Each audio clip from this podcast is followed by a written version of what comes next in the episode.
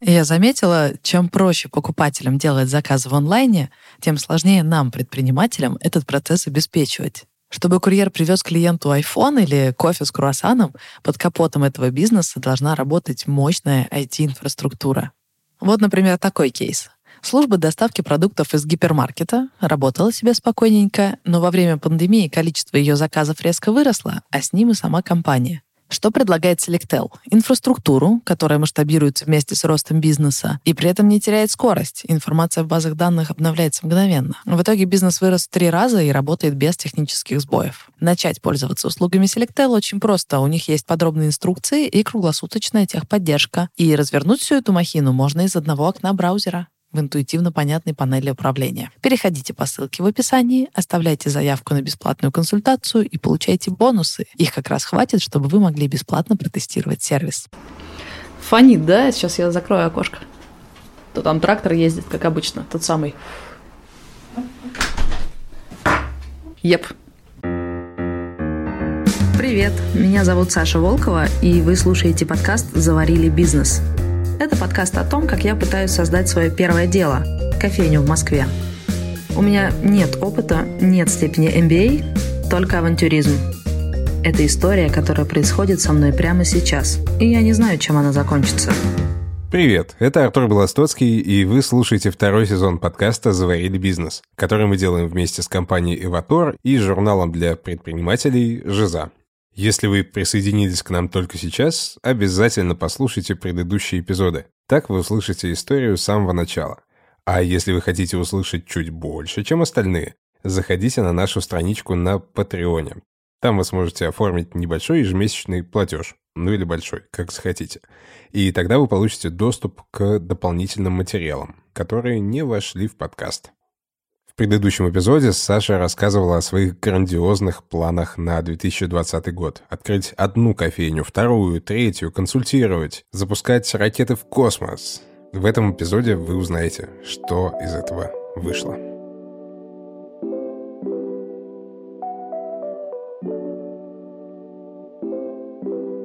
Перед Новым годом у меня было прям куча всяких вариантов, куда дальше рулить историю. Потому что понятно, что какой-то мой внутренний гештальт, типа открыть одну точку, которая работает в плюс, он закрыт. Все, точка есть. Ну, все, молодец, поставила галочку, все работает. Даже осенью угорала по всем этим историям систематизации, и теперь у меня миллион там каких-то таблиц, э, сведенных финмоделек, и вроде как я могу это даже объяснять другим людям, как это все делать. Ну а дальше-то что? Я начала водить жалом. Это Лёша Боринский меня научил этой тактике. Делаешь свое дело, а сам смотришь по сторонам, типа, где, где, где, что, что, где интересное. Ну и разные чуваки стали приходить, предлагать всякие проекты. А я стала ходить к ним на встречи и договариваться о том, как мы можем посотрудничать. Вариантов было много, и я надеялась, что до конца года я придумаю себе какое-то прям приключение на этот год что мы с тобой в начале января созвонимся, и я такая скажу, блин, короче, чувак, я придумала. Вот эту штуку я делаю, прям стопудово. Но этого не произошло. Хотя некоторые предложения были вроде такие мясистые, но как-то вот прям желание в них поучаствовать у меня не возникло. Ну, например, давай ты откроешь нашу точку по франшизе, мы тебя поконсалтим, а ты будешь об этом рассказывать. Или давай мы вместе будем, у нас бизнес по консалтингу, мы вместе будем ходить на разные точки маленьких бизнесов кофейных. Ты будешь смотреть, как мы консалтим, чем-то сама помогать и об этом рассказывать. Или давай просто откроем вместе кофейню. Нормальную с посадкой, не маленькую точку, а прям с посадкой. Ну, как бы да, это вроде логичное продолжение, но вот такого прям драйва нету. И я все ходила, ломала голову, что делать, что из этого выбрать. А потом я встретилась с одним парнем и влюбилась. Просто наглухо влюбилась, просто прям с первой же встречи, прям бум. Влюбленность напомнила Саше, как важно заниматься проектами, которые вызывают у тебя безотчетное и неудержимое чувство хотения. И вскоре ей на глаза попался именно такой проект. Основатель Дода Пицца Федор Овчинников написал у себя в Фейсбуке, что вскоре они собираются запускать заведение нового типа – Digital кофейни. Мне в личку куча разных предпринимателей поскидывали это сообщение Федора в Фейсбуке, потому что решили, что там явно какой-то матч между мной и этой историей.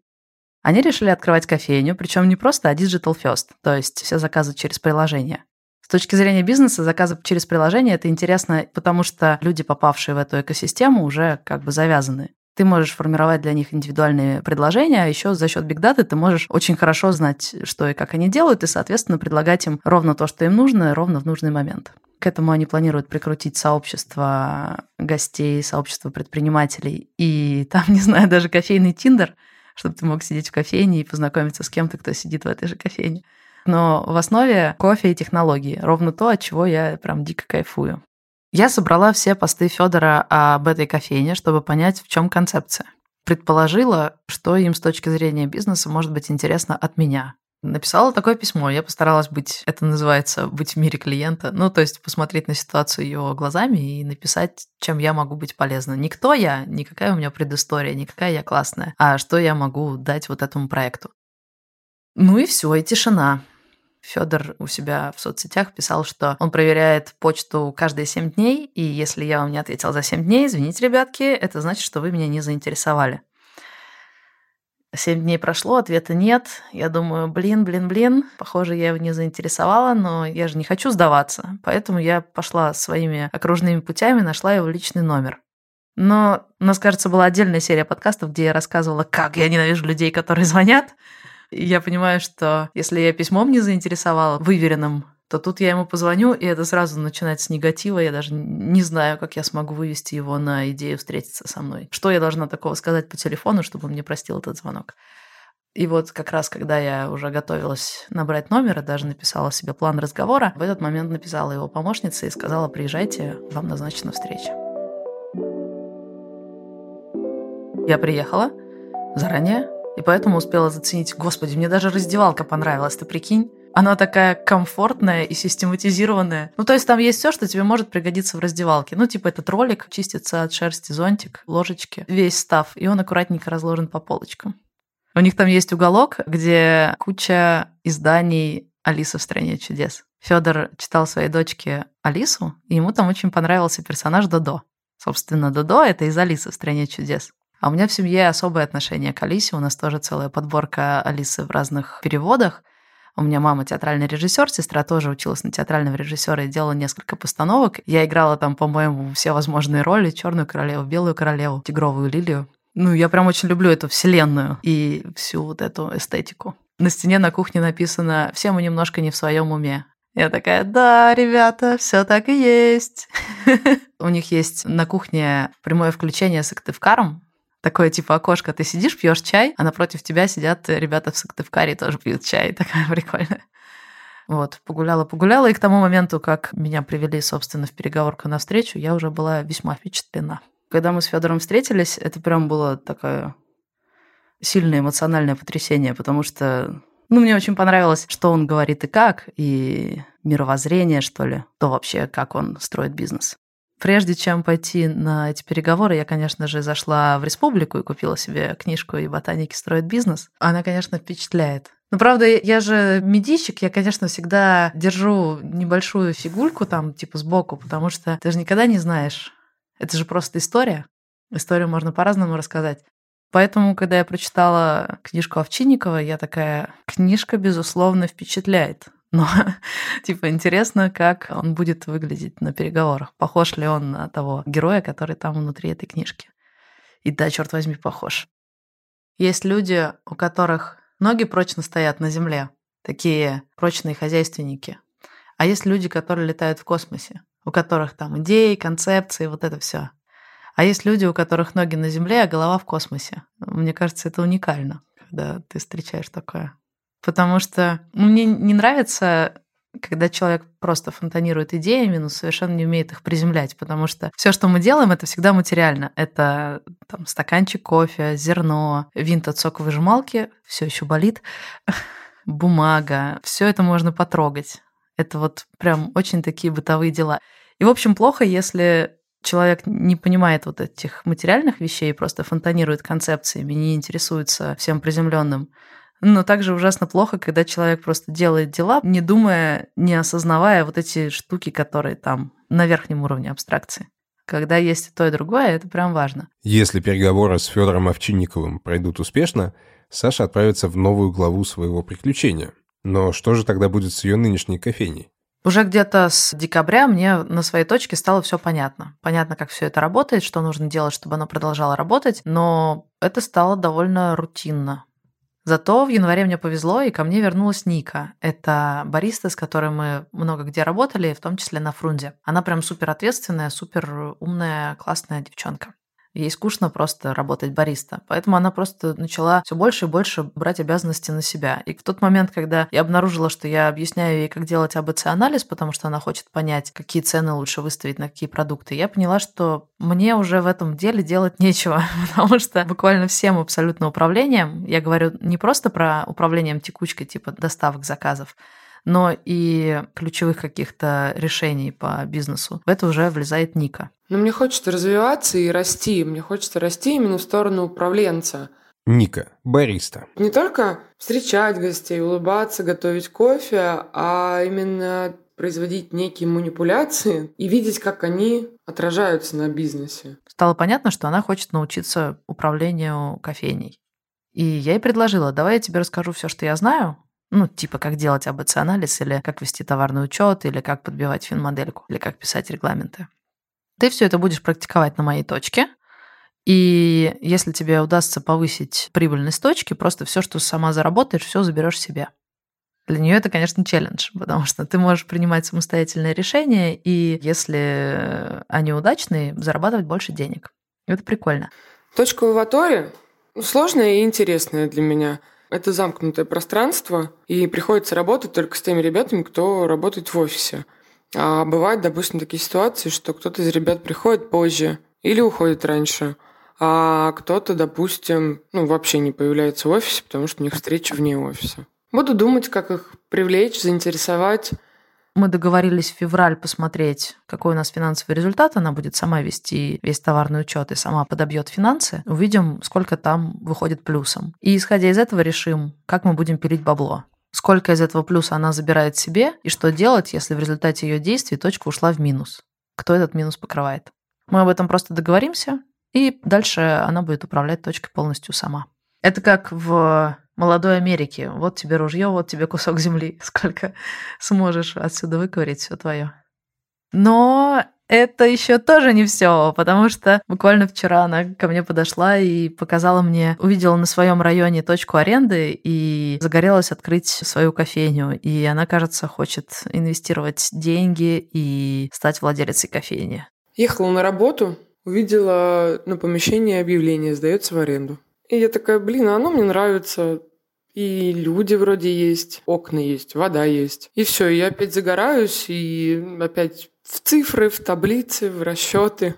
Я такая, воу-воу-воу-воу, в моей кофейне работают только люди, которые хотят открыть свою кофейню. Это правда, кофейня предприимчивых людей. Было бы прикольно, конечно, с Никой что-то открывать, она прям такая четенькая.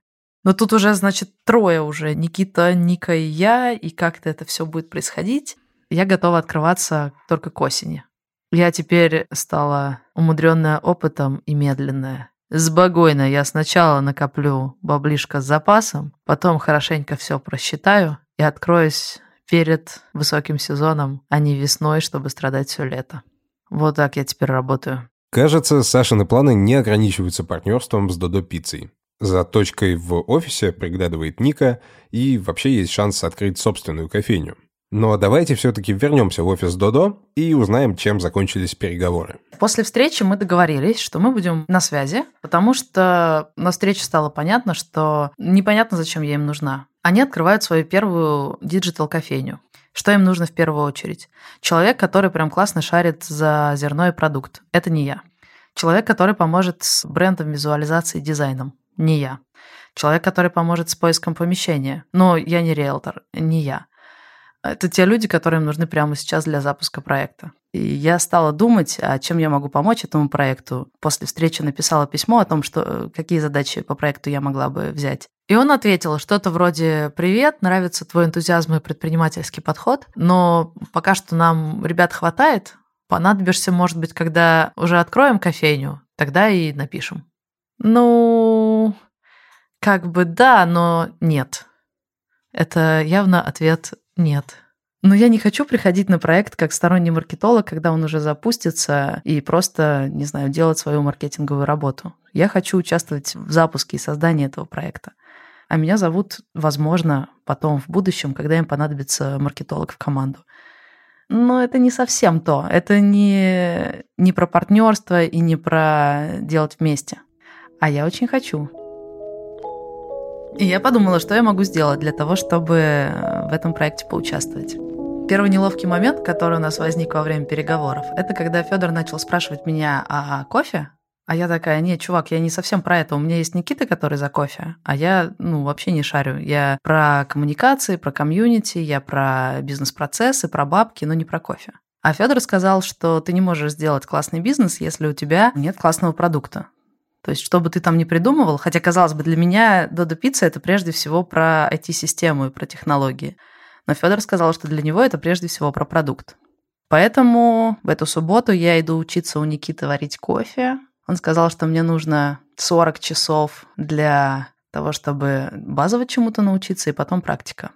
Мне придется параллельно со всей моей нынешней работой еще научиться разбираться в кофе. Никита уже дал мне домашку, я читаю книжку про эспрессо. Я получаю удовольствие уже прямо сейчас. И в субботу с утречка тру-ту-ту-ту поеду к нему на шаболовку в чашку и буду учиться варить свои первые эспрессо. Мне кажется, это важно, если я хочу получить то, чего я хочу. И второе. Артур, только не смейся. Я залезла на сайт Додо Пиццы, открыла вакансии. Я хочу устроиться туда, чтобы увидеть, как компания работает изнутри. Вакансии кассира максимум главный посменник. Но это тот же кассир, только у которого немножко побольше обязанностей, скорее всего. Мне придется взять отпуск в своей работе и пойти работать за кассой. А еще научиться варить кофе. Я понимаю, насколько это странно звучит, окей? Как бы нам найти самый сложный путь и раскорячиться максимально? Но мне просто очень хочется это пощупать. Интересно, что Саша решила пойти тем же путем, что и сам Федор Овчинников. Когда Федор только задумал открыть пиццерию, он поехал в Санкт-Петербург и устроился работать в разные рестораны быстрого питания на, что называется, линейные должности. Ну, типа кассира. Так он смог понять, как устроен бизнес изнутри и узнал слабые места конкурентов. Идя работать в Дудо кассиром, Саша рискует. Например, у нее, скорее всего, не останется времени на редакторскую работу, которая приносит ей сейчас основной доход. Во-вторых, она уже не сможет уделять достаточно времени своей кофейне. Есть ли у Саши план «Б»? Понятно, что в итоге, так или иначе, в партнерстве или без, франшиза Додо кофейни или нет, но в итоге я буду открывать что-то свое. Открывать вот такие маленькие точки в офисе мне не очень интересно. Но для того, чтобы открывать что-то более большое, нужны деньги.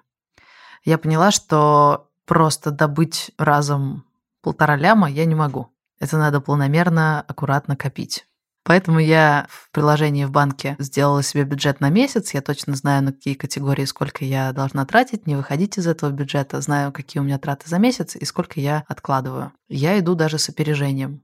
Я начала, кажется, в октябре, уже накопила 320 тысяч. Никита параллельно со мной тоже начал копить, и сначала мы шли ноздря в ноздрю. Но 2020 год конкретно дал ему поддых, и все его накопления испарились.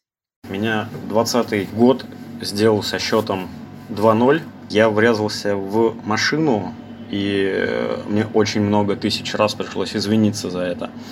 А во-вторых, у меня обнаружился очень сильный кассовый разрыв неожиданно. Видимо, я очень плохо вел учет. Я откладывал его постоянно. Но потом я сделал выводы, больше так не буду делать.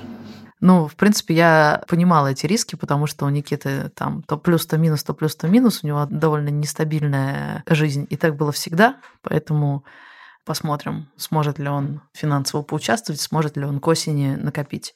Да и у меня тоже, знаешь, с зарплаты кассира я явно не смогу откладывать столько, сколько мне нужно. Но пока я просто старательно складываю деньги в ящичек. Ну, в целом, я не особо меркантильный человек. Если нагуглить Саша Волкова, где-то в первых строчках Гугла будет «Саша Волкова, я вообще не про деньги». Кто-то написал статью про меня с этим заголовком. И это правда. Но не с этого года. Поскольку я коплю на кофейню, я поняла, что каждый раз, когда мне за какую-то работу не платят, это я дарю деньги чему-то бизнесу. У меня есть свой, я за него отвечаю, и поэтому Давайте лучше вы подарите мне денег. Я беру деньги за все. Хотите просто поговорить о том, как открыть кофейню, подумываете открыть кофейню, хотите поговорить об этом со мной. Хорошо, но вот такой-то тариф в час. Хотите позвать меня на выступление? Хорошо. Ну вот такой-то тариф. Я просто все делаю за деньги. В телеграм-канале стала продавать рекламу. Там, конечно, копейки, но, знаешь, копейка рубль бережет. Но есть, правда, нюанс. И я где-то еще до этого года подписалась прийти рассказать школьникам из лицея Вышкинского, ну, лицей, который готовит студентов высшей школы экономики, рассказать им про сторителлинг. И перед тем, как туда отправиться, я сказала другу, чувак, запомни, это последний раз, когда я выступаю бесплатно. Но когда я туда приехала, это было просто, это было столько впечатлений. Блин, школьники это просто бомба. Это прям такой заряд энергии нереальный. Было супер круто прям. Сначала я им рассказала, почему люди верят историям больше, чем объективным данным и статистике, а потом начала рассказывать механику про путь героя. Но не просто теорию. Я им говорила, какой следующий этап должен быть по истории. Они мне ее придумывали, эту историю, прям на ходу. Это было так круто. Причем они мне придумывали сюжет, а я им это как бы немножко отыгрывала, поэтому это было еще что-то вроде театра. А потом мы начали штормить по их проекту, который они там придумывают в школе. Просто пушка. Ну, прям заряжает. Поэтому я подумала, что я, конечно, больше ничего не делаю бесплатно, но исключения возможны, если дело касается школьников, потому что школьники офигенные, они разноцветные, красивые, энергичные, очень умные, вообще крутые. Саша пытается заработать все деньги мира – а грамотно распорядиться ими ей помогает сестра. Лена поняла, что клево зарабатывать не только на зарплате, но и на чем-то еще. Открывать свой бизнес она не готова, но то, что ты можешь сделать на минималках, чтобы начать получать доход не только от зарплаты, это начать инвестировать. Я смотрю на инвестиции во все стороны. Лена Волкова, сестра Саши. Мне было очень интересно прочитать исследование вышки про инвестиции в наборы Лего. Мне интересен бизнес, но я просто не готова сейчас. Я смотрю на самом деле на тебя и понимаю, что нет, я не готова. Я вот сейчас нет. И акции, облигации – это понятный инструмент, и при этом это то, с чего неплохо начать. Но это абсолютно точно не значит, что я на этом остановлюсь. Я открыла брокерский счет, она мне подсказывает, какие акции покупать. Пока мы используем только самые консервативные инструменты, типа гособлигации или акции крупных компаний, просто по ним доходность выше, чем по депозиту. А главное, фиг ты оттуда выведешь по-быстрому. То есть вывести оттуда даже сложнее, чем с депозита, только в супер крайнем случае. Мы уже обговорили, что и как мы будем делать. В понедельник она приедет, и мы с ней уже купим мои первые акции. Кажется, что менять в своей жизни столько всего в один момент должно быть довольно страшно. Но Саша почему-то испытывает совсем другие чувства. Я чувствую себя ужасно, когда... А ты уже посмотрел холистическое агентство Дирка Джентли? Это про чувака, который расследует дела, но при этом он не пользуется обычными инструментами детективов, а он просто как бы находится на одной волне со Вселенной, воспринимает ее сигналы, таким образом он случайно оказывается в том месте, где должен быть, и сначала это кажется цепью совершенно случайных, криповых, ничем не связанных событий, а потом, если он остается вот на одной волне со Вселенной, оно берет и складывается все в единую картину. А еще там есть холистический киллер. Девчуля, которая просто месяц всех подряд, но поскольку она тоже на одной волне со Вселенной, она никогда не ошибается с жертвой. Она убивает ровно тех людей, которые должны умереть. Э, ну, всяких там негодяев и вообще тех, кто не нравится Вселенной. И у нее есть такая фишка, она абсолютно неуязвима до тех пор, пока она вот на этой волне находится.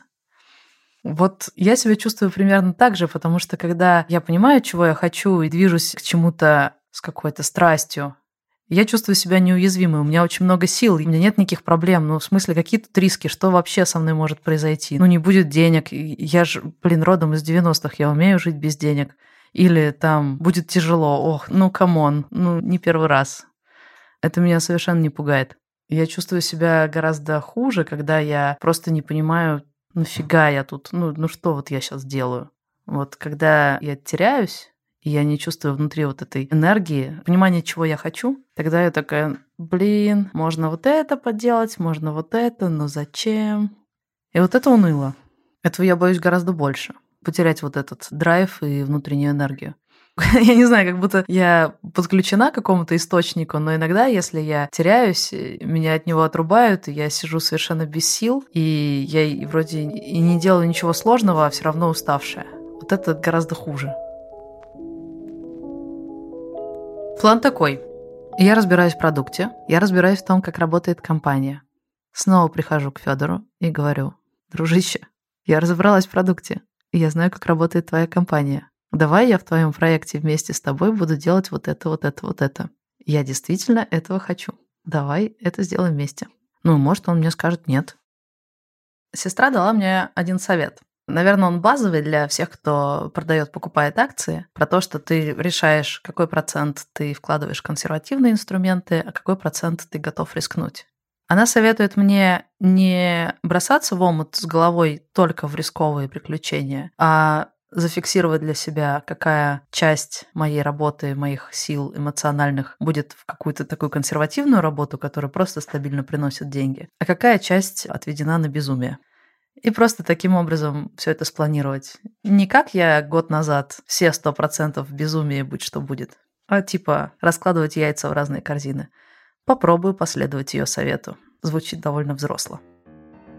Вы слушали подкаст «Заварили бизнес». Хотим поблагодарить за поддержку всех, кто подписан на нас на Патреоне. А отдельно мы сегодня благодарим Ивана Рылева и Ивана Шкода за то, что они подписались на самый мощный вариант подписки – 10 долларов в месяц. Спасибо. Все-все-все подписчики нашего Патреона получают доступ к дополнительным фрагментам, которые не вошли в основной выпуск. Ссылку на Patreon вы найдете в описании подкаста. Подписывайтесь на нас в Apple подкастах, Кастбоксе, Яндекс.Музыке, Букмейте, Spotify и других приложениях. Ставьте нам оценки и оставляйте комментарии везде, где можно это делать. Это помогает другим людям узнать о нас. Читайте истории других предпринимателей в журнале «Жиза» и присылайте вопросы для Саши нашему телеграм-боту Ask Sasha Bot. Все ссылки в описании подкаста. Спасибо и пока! Thank you, mom. Thank you, pap. Thank you, God. Блин, курить охота невозможно. И в туалет.